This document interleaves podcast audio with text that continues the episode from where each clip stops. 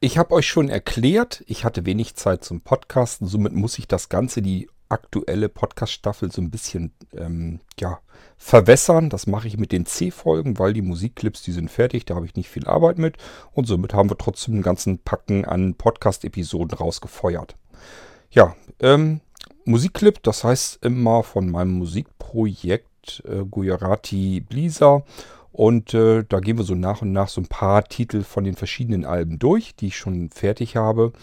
Ähm, wir fangen heute mit dem vierten Album an. Das ist das Album Retronica. Ja, und auf diesem Retronica-Album gibt es einen Titel, der heißt ähm, House Number 2. Es gibt natürlich auch House Number 1 in einem der älteren Vorgänger, also der älteren Alben. Wir spielen heute aber hier mal House Number 2 ab und ähm, von Retronica. Ich wünsche euch viel Spaß damit und würde mal sagen, wir hören uns bestimmt irgendwann bald wieder hier im Irgendwasser. Bis dahin macht's gut, euer König Kort.